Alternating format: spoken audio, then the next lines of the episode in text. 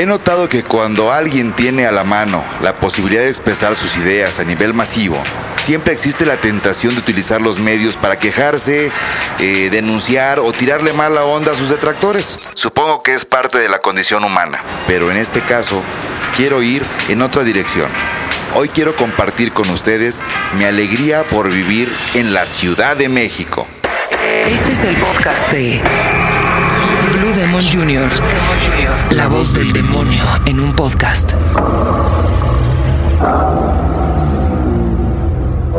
Más allá de proyectos políticos, más allá de discursos y acciones propagandísticas, más allá de unos pocos que hacen mucho ruido y buscan hacerse notar de cualquier forma, la Ciudad de México ha encontrado desde hace muchos años una identidad y movimiento que le dan una personalidad muy, pero muy especial. Muy especial. El asunto de la foto de Spencer Tunick ya ha sido muy documentado en todas sus aristas. Pregunto, al día siguiente del evento, cuando la imagen estaba en todos los periódicos y todos los canales, ¿qué sintieron? ¿Qué sintieron? ¿Qué pensaron del número de asistentes, de sus cuerpos y caras?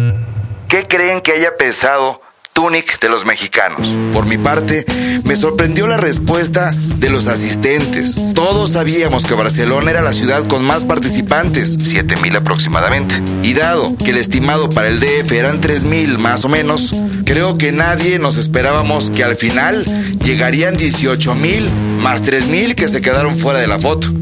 Si recuerdan, semanas antes se daba el debate sobre distintas posturas. La iglesia, los infaltables de Provida, intelectualoides guardados, sociedad civil y medios de comunicación.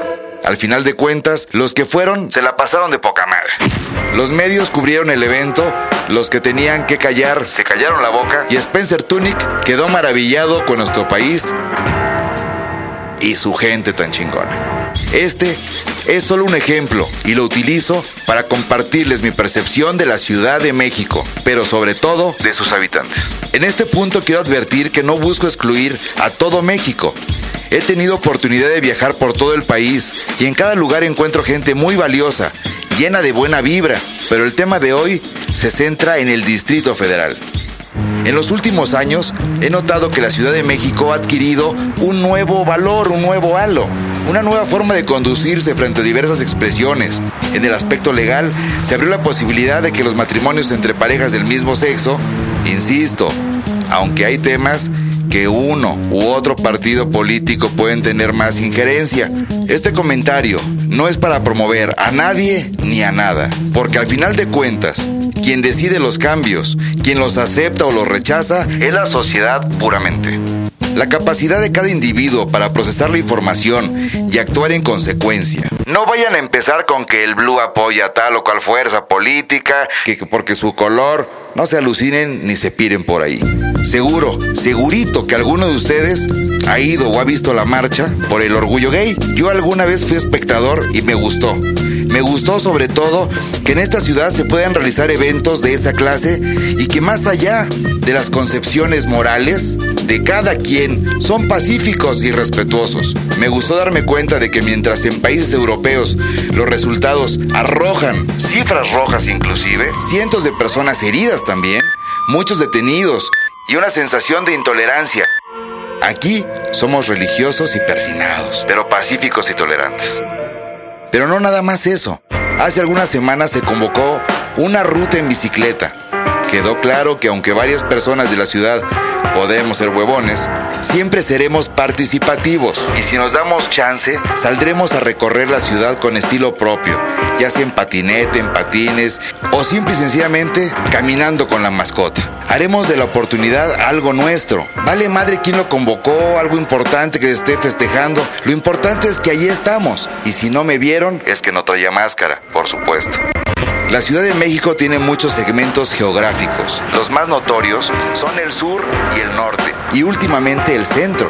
Pero lo que es realmente sorprendente es que no importa dónde vivas, sino a dónde quieres ir y a dónde vas a llegar.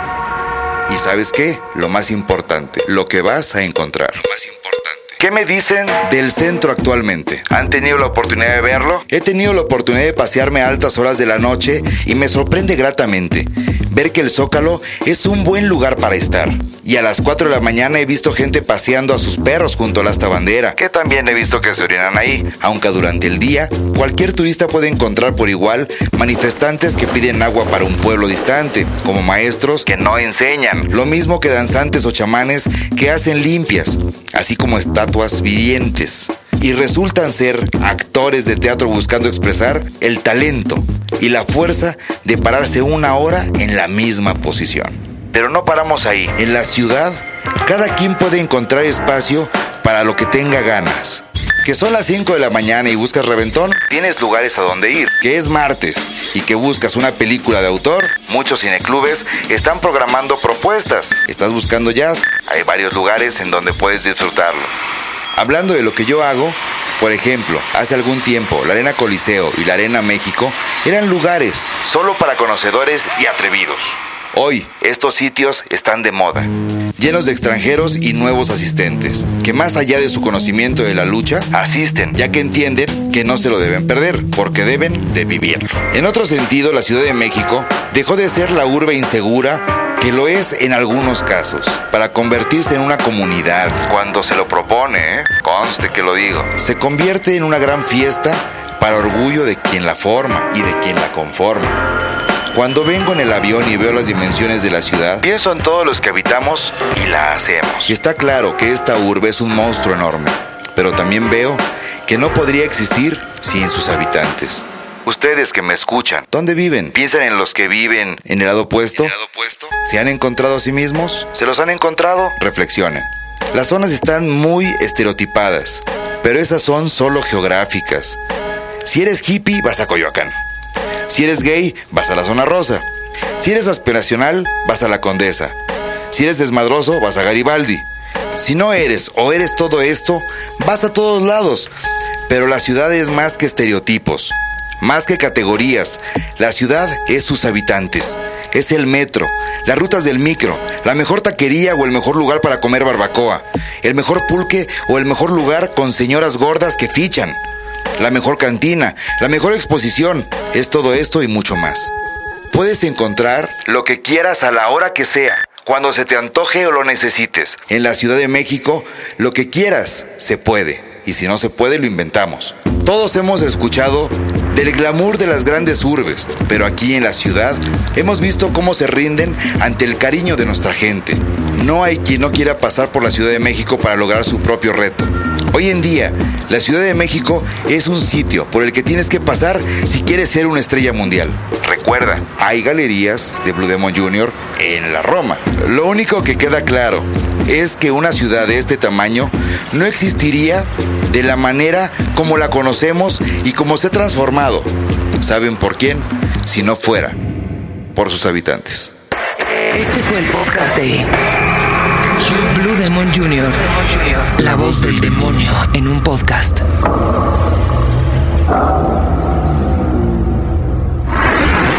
Estadio de Indianápolis. Capacidad 250 mil personas. Race Cruise, Tokio, Japón, 223 mil personas. Circuit, China, China, Shanghai, 200 mil personas. Daytona, Estados Unidos, 168 mil personas. ¿Qué lugar tiene una capacidad para 2 billones de personas? Solo uno, el planeta Tierra, en siete continentes. En un esfuerzo por salvar la Tierra de su inminente destrucción, 150 artistas de todas partes del mundo alzan la voz para detener lo que hemos causado por nuestro descuido. El 7 del 7 del 07 será la fecha en la que el mundo se una en un acto de conciencia por el calentamiento global.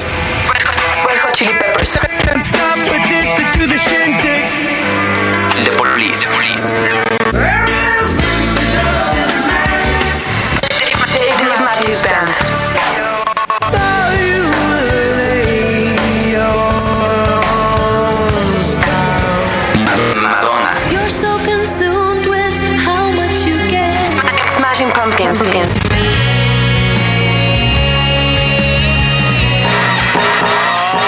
Beastie Boys. Check, check, check, check it out. James Blunt. You're beautiful.